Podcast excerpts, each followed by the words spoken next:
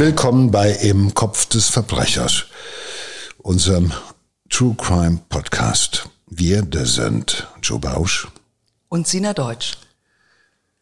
Ja, Sina, viele Täter haben wenig Selbstvertrauen, das muss man sagen. Aber in unserem nächsten Fall bringen die Mörder ein zu großes Ego mit. Damit sie unbehelligt bleiben und ihrem absurden Traum von Zuhälterei und Drogenhandel umsetzen können, müssen drei Frauen sterben. Ja, das ist vor allem ein Mann, der mit seinen Freunden ins Rotlichtmilieu einsteigen will. Ja, so Frauenhandel, Prostitution, Drogenhandel. Er denkt halt, da kann man schnell viel Geld äh, verdienen, hat Macht. Aber eins steht ihm im Weg und das ist seine schwangere Ehefrau. Ja, ich finde diese Vorstellung, ins Rotlichtmilieu einzusteigen, äh, also jetzt werde ich ein richtiger Zuhälter, der King vom Kiez, das ist ja eigentlich eine Schnapsidee, muss man sagen. Wenn sich das ein pubertierender 14-Jähriger ausdenkt, dann kann man ja noch Nachsicht haben. Aber hier handelt es sich um einen erwachsenen Mann. Insofern ist das fast wie jemand, der einen Film gesehen hat, nach Hause kommt und sagt, das mache ich jetzt auch. Das hat mir gut gefallen, so will ich auch leben.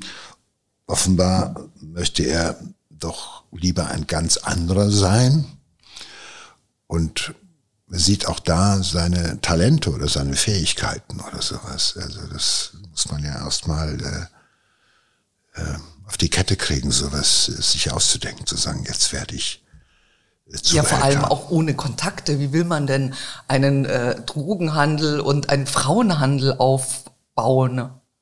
Also das ist doch, es ist, es ist ja, man muss ja erstmal die Basis bescheuert. schaffen. Die Basis schaffen heißt ja für ihn erstmal muss ich mich von allem befreien, was mich von dieser aussichtsreichen Karriere in irgendeiner Weise abhalten kann. Das ist ja das Erste, was man macht. Offenbar. Nein, eigentlich würde ich als erstes einen Businessplan machen und mir überlegen, ob das realistisch ist, mein neuer Job. Äh, jemand, der keine Ahnung hat und da überhaupt noch nie was getan hat äh, in die Richtung äh, also nicht, nicht kriminell war, äh, der sagt jetzt, ja, wo bekommt er denn dann die Nutten her? Und äh, das, das Koks. Ja also ich meine, das ist ja, das ist ja alles nicht, das ist alles nicht so einfach. Das würde ich mir erstmal überlegen, bevor ich jemanden, bevor ich denke, wer steht mir im Weg, würde ich erstmal prüfen, ob äh, dieser Traum äh, sich äh, vielleicht erfüllen lässt. Und ähm, gibt es denn eigentlich äh, im Gefängnis viel so Typen, die so völlig absurde Vorstellungen und von selbst, auch Selbstüberschätzung haben? Naja, Selbstüberschätzung gehört schon auch. Äh, bei vielen dazu. Die Selbstüberschätzung ist ja oft auch das, was sie in den Knast gebracht hat, weil sie sich halt eben selbst überschätzt haben, wie gut sie sein können, wie perfekt und wie großartig sie sind. Ähm, äh, Selbstüberschätzung gehört schon dazu, aber die allerwenigsten äh, haben erstmal ähm, Tabula rasa gemacht quasi, um dann die neue Karriere zu beginnen, sondern die haben oftmals ihre Kriminalität angefangen, während sie noch in Beziehungen standen. Äh, äh, da war es denen egal, dass sie verheiratet sind, dass es Frauen gibt und dass es Kinder gibt oder sowas. Es hat, sie waren halt kriminell oder wurden kriminell, weil sie in dieses Milieu hineingewachsen sind oder weil sie sich immer schon drin befunden haben. Aber den Start in eine kriminelle Karriere damit zu beginnen, dass man erstmal äh, drei Menschen aus dem Wege räumt, das äh, habe ich so jedenfalls äh, noch niemals äh, gehört. Also bescheuert sind nur ganz wenige. Es ist ähm, der 28. Januar 2003. Drei Frauen putzen zusammen in der Nacht ein, im Fitnessstudio. Das ist Eiten D, Gerlinde M und Cornelia M. Eiten ist 30, hat eine drei Jahre alte Tochter und ist im zweiten Monat schwanger. Ihre Arbeitskollegin Cornelia ist 34, vierfache Mutter und Gerlinde, die dritte im Team, ist 39 Jahre alt. Kurz vor Mitternacht sind sie mit der Arbeit fertig und wollen sich auf den Weg nach Hause machen und ahnen natürlich nicht, dass ihr Tod bereits seit Wochen geplant ist. Denn in einer dunklen Ecke steht ein Killer mit einer 9 mm Pistole, getarnt mit einer Sturmhaube. Und er befiehlt den drei Frauen, geht mal darüber an die Wand. Und er ermordet die drei Frauen skrupellos aus nächster Nähe mit Kopfschüssen. Ganze Tat dauert keine drei Minuten und die Frauen sind natürlich völlig wehrlos. Der Stiefvater eines der Opfer findet die Leichen noch in der gleichen Nacht gegen zwei Uhr morgens und verständigt die Polizei. Zwei der Frauen waren sofort tot und die dritte verstirbt wenig später im Krankenhaus und der Killer verschwindet in der Dunkelheit der Nacht. In den nächsten Tagen vernehmen rund 30 Fahnder über 1000 Zeugen und verfolgen unzählige Spuren natürlich, wer sollte ähm, drei ähm, Putzfrauen, brave Bürger ähm, einfach so mit Kopfschüssen ermorden? Das ist für die schon ziemlich klar, dass der Mörder zumindest zu einem der drei Opfer irgendwie eine persönliche Beziehung gehabt haben muss. Ja, also vieles von dem, was wir bisher wissen, das äh, spricht ja auch für eine Beziehungstat. Die Frage ist nur, welche Beziehung ist das, äh, die hier die entscheidende Rolle gespielt hat. Also, ähm, weil es sind drei Frauen, jede von denen hatte oder hat Beziehungen, Familie und so weiter. Also wer von sämtlichen in Frage kommenden Beziehungstätern äh, kommt in Frage. Ja, die Ermittler ähm, überprüfen natürlich ähm, die Ehemänner und der Ehemann äh, der ermordeten Alten D zum Beispiel, der hat in seiner Ehe sehr viel Spielraum, also er lebt, wie er möchte und die Frau dagegen ist ziemlich isoliert. Also die ist wirklich immer nur zu Hause, bewegt sich sonst überhaupt nicht frei. Also ein, der einzige Moment, äh, wo sie sich frei, frei bewegen kann, ist äh, der Weg zur Arbeit genau da, wo ihr aufgelauert wurde. Und daher führen die Ermittlungen schnell in Richtung der Familie D. Aber auch hier äh, unvorstellbar, auch in der türkischen Gemeinschaft, dass äh, der nette Familienvater ähm, irgendwie sowas machen kann. Und die Ermittler nehmen ihm diesen trauernden Familienvater auch überhaupt nicht ab. Und sie finden heraus, dass Hüseyin seine Frau verlassen wollte. Aber eine Scheidung ist für die strenggläubigen Moslems undenkbar. Und ähm, Hüseyin hat eine Affäre. Wir erinnern uns, die beiden haben eine gemeinsame Tochter. Ein zweites Kind ist unterwegs. Er hat eine Affäre mit, äh, die für die 22-jährige Geliebte hat er sogar eine Wohnung angemietet unter falschem Namen. Also kurzum, er führt eigentlich zum Tatzeitpunkt ein tolles Leben. Also was sind seine Beweggründe? Was das Ganze, war das Ganze eine Art Initiationsritual? Sozusagen, mit dieser Tat stelle ich sicher, dass ich auch ein echter Krimineller bin, weil ich ja jetzt den Auftrag gegeben habe, ich bin hier der zukünftige Pate quasi und äh, kann töten lassen, wen ich möchte und wann es mir in den Kopf kommt. Und auch wie viele Menschen ich möchte, ne? Ja, das ist, ja, ich meine, es ist ja eine unvorstellbare Tat. Also äh, alleine um, sag ich mal, nicht die naheliegendste Spur zu legen, einfach äh, drei Menschen auf brutale Weise hinrichten zu lassen, ist ja eine Hinrichtung. Ähm, da gehört ja schon eine Menge dazu. Aber jetzt ist er halt damit äh, der Leader of the Gang. Hat es ja noch nicht mal selber gemacht, wie wir dann später feststellen werden, sondern er hat das quasi in Auftrag gegeben. Und also er befiehlt im Endeffekt schon einem anderen jedenfalls. Äh, und äh, das macht ihn ihm persönlich natürlich, ich sage und es wird gemacht, ich schnippe mit dem Finger und es werden Menschen ermordet. Also das gibt ihm natürlich das Gefühl von Grandiosität und Großartigkeit. Aber auch diese Entscheidung kehrst du ja nicht mehr um. Ja? Das hätte ihm ja. auch klar sein müssen oder so. Das erlebe ich. habe das so, als würde man in einem äh, Computerballerspiel einfach so sagen, okay, eins, zwei, drei, dreimal Taste drücken und dann fliegen drei um und dann sind die weg oder so.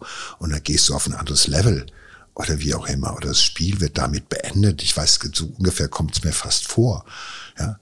Also es kostet ihn offenbar nicht viel, weil äh, strenggläubiger Moslem hin oder her, äh, ja, man kann sich auch da scheiden lassen. Das geht. Also das ist im Koran nicht verboten, dass man äh, die Frau verlässt.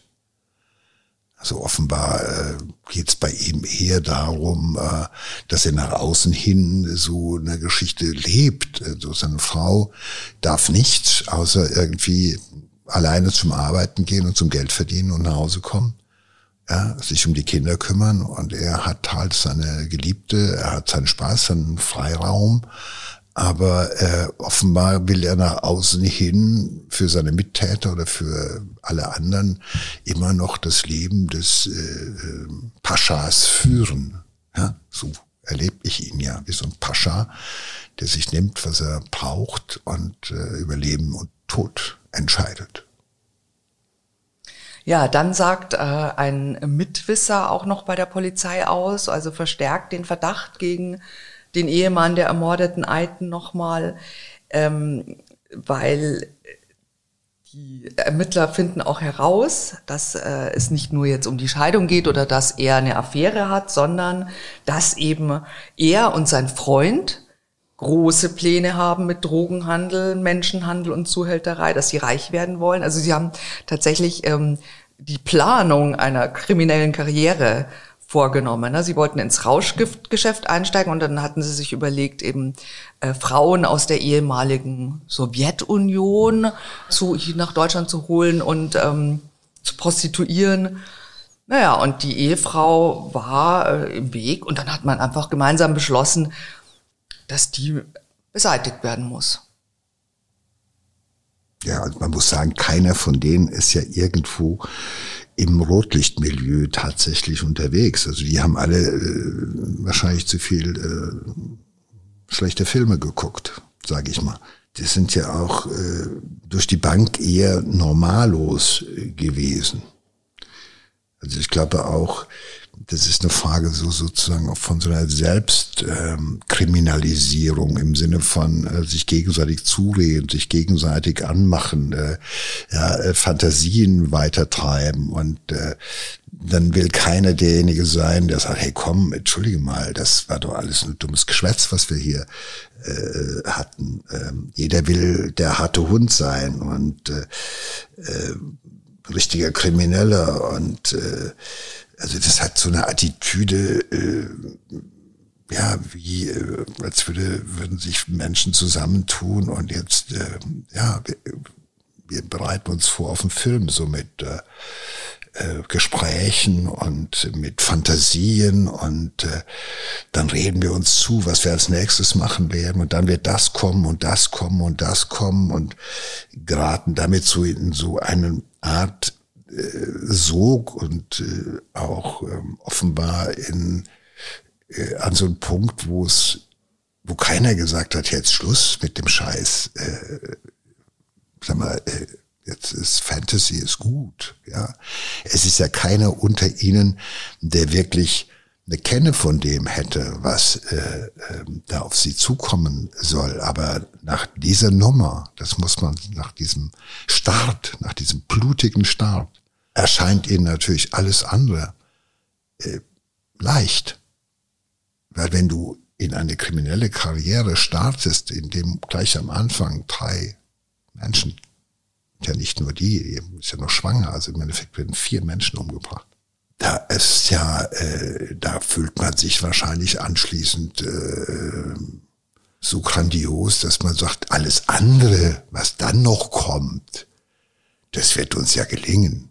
Und außerdem, es geht für keinen von uns geht der Weg wieder zurück, weil wir haben jetzt alle Blut an den Fingern. Was wir noch gar nicht gesagt haben, ist tatsächlich ähm, wollte hat äh, Hüseyin sich eine Waffe besorgt, hat aber sagt ja, er, also er will jetzt seine Frau nicht selber erschießen, soll ein anderer machen.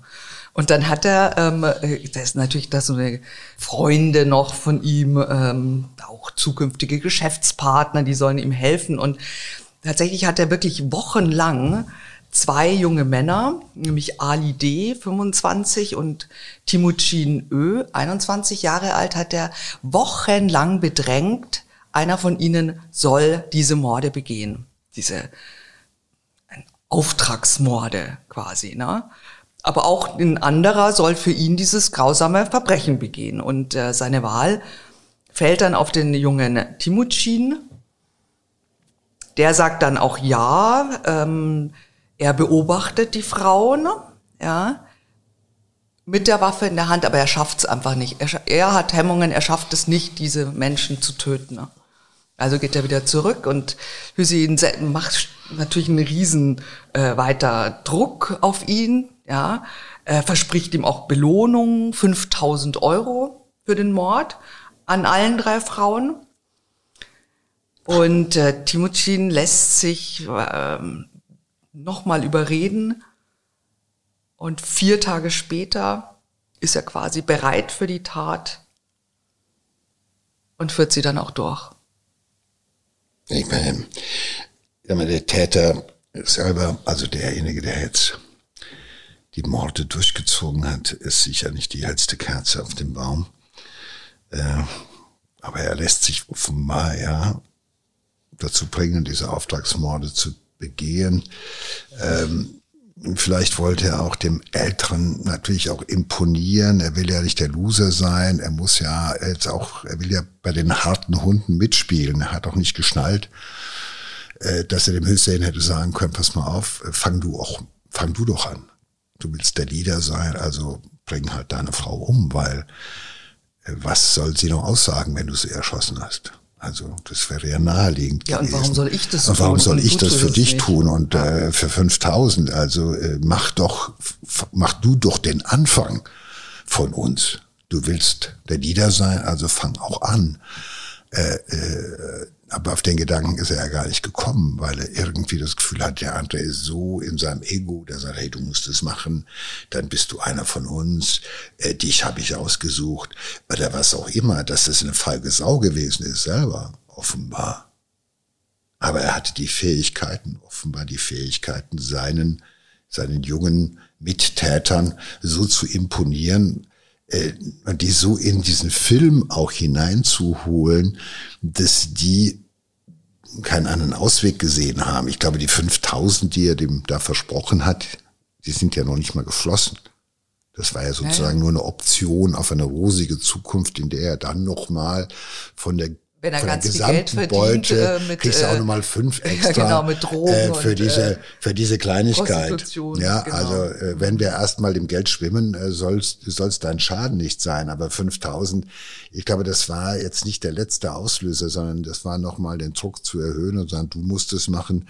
Ja, also du wirst entscheiden, ob wir diese wahnsinnige Karriere jetzt gemeinsam starten mit mir an der Spitze, ja, oder ob wir hier an dieser Stelle schon scheitern. Ich glaube, das ist das Ganze gewesen ist. Und da war auch offenbar keiner da, der gesagt hat, stopp, also wohin äh, treibst du uns? Und äh, ist dir klar? Ich glaube, man, der Täter hat ja offenbar Skrupel. Er hat da vier Tage vorweg gestanden, hat die Frauen aus dem Fitnessstudio kommen sehen und hatte die Knarre und konnte das nicht über sich bringen. Ja, nichts davon, weil dem offenbar, was er da gesehen hat, das hat ihn auch davon abgehalten. Also in dem war jetzt, äh, war noch Skrupel, da war auch noch was wie Mitgefühl oder sowas, was erstmal ausgemerzt werden musste. Und, äh, und das ist, äh, dem Ideengeber zu sagen, ja, tolle Ideen hast du, dann führ sie doch gefälligsterweise selber aus oder stopp. Und äh, keiner hat auf die, auf die Stopptaste gedrückt, keiner hat auf die Bremse getreten. Und äh, wir denken immer, wir suchen äh, immer nach einer Sinnhaftigkeit, dass so eine Tat in irgendeinem Kontext von Sinn steht. Und was wir hier feststellen, dass es eine Tat gibt, die völlig unsinnig ist. Ja? Weil irgendwelche Idioten sich irgendeinen Scheiße ausgedacht haben, ja, und einer sich in dieser ganzen Fantasienummer jetzt als der große Macker fühlte irgendwo. Was weiß ich mit der jungen Geliebten und ich mach, zeige euch, wie es geht und wir holen die Russinnen hierher und wir haben nur noch Kohle und Spaß ohne Ende. Und dafür muss aber jetzt erstmal eine Menge Blut fließen. Und das ist, äh, ähm, das macht keinen Sinn. Und wir müssen leider Gottes mal wieder feststellen, dass es Menschen gibt, die sich nichts Großes dabei denken, wenn sie Grausames tun.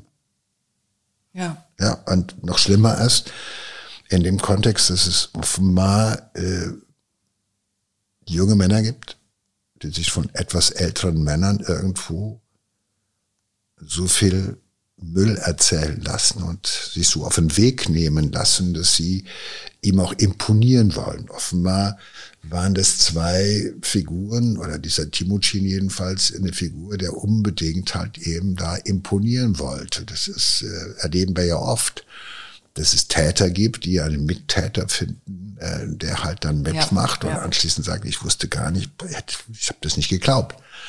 Aber die, wo es dann halt so eine Dynamik innerhalb der Täter, unter den Tätern gibt, die also auch dem, der normalerweise Skrupel haben könnte oder der noch Skrupel hat, dazu bringen, das zu tun, was er denkt, was der andere von ihm ja verlangt. Und äh, das ist äh,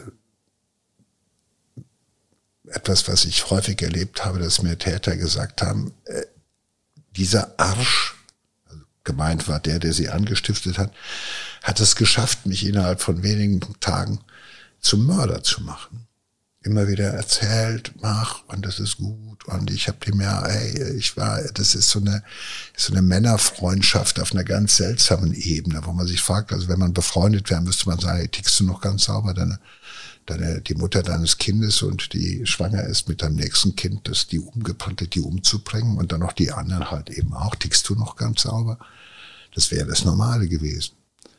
Aber die sich von diesem äh, die sich, na, ist ja nicht nur ein Blenden, das ist ja irgendwie auch, du musst ja, du musst ja ähm, ganz niedrige Instinkte bei dem anderen ansprechen, damit der auf sich auf den Weg macht. Also du musst ja erstmal Skrupel beseitigen und allerniedrigste Instinkte erstmal mit ihm teilen, äh, dass er das macht.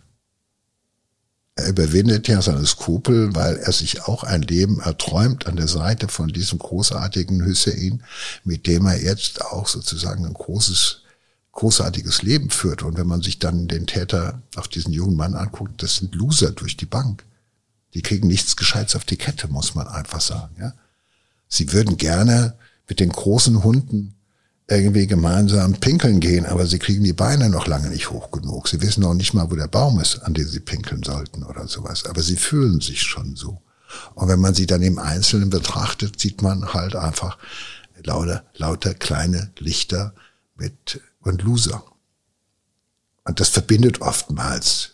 Das ist die, sage ich mal, die gefährliche Gemengelage die sich dann, wenn darunter dann einer irgendwo ist, der die Signale aufnimmt und der die um sich herum scharrt und bindet und dann in so eine äh, Perspektive, in so einen Plan mit einweiht, ja, so dass sie denken, na, wenn ich jetzt das nicht mache, dann bin ich ja noch ein größerer Loser. Weil das, was ich kenne von mir, ist ja ein scheiß Leben. Und ich will ja ein besseres Leben. Und er verspricht es mir. Und dafür muss ich jetzt auch etwas machen, was äh, unvorstellbar ist, aber äh, damit ändere ich mein Leben. Die wollen ja alle, was sie alle wollen, ist ja, sie wollen ein anderes Leben auf Kosten von russischen Nutten, äh, auf Kosten von Drogenabhängigen oder was auch immer. Also ein Leben äh, führen, was harte Kerle braucht, was brutale Kerle braucht, was äh, verlangt, dass man grausam ist, auch zu Frauen, Weil die will man ja auf den Strich prügeln, die will man ja halt eben auch einreiten und ähnliche Geschichten, damit die das machen, was man von ihnen verlangt. Das ist ja, machen die ja nicht, weil man so nett ist. Und das verlangt harte Kerle. Und das wären sie gerne. Aber im richtigen Leben sind es durch die Bank. Weicheier und Loser.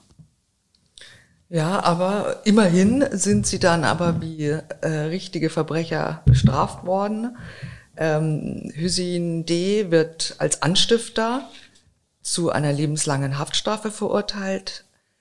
Genauso der Todesschütze Timocin Ö. Und Ali D., der Dritte im Bunde, bekommt ähm, als Mitwisser acht Jahre Haft.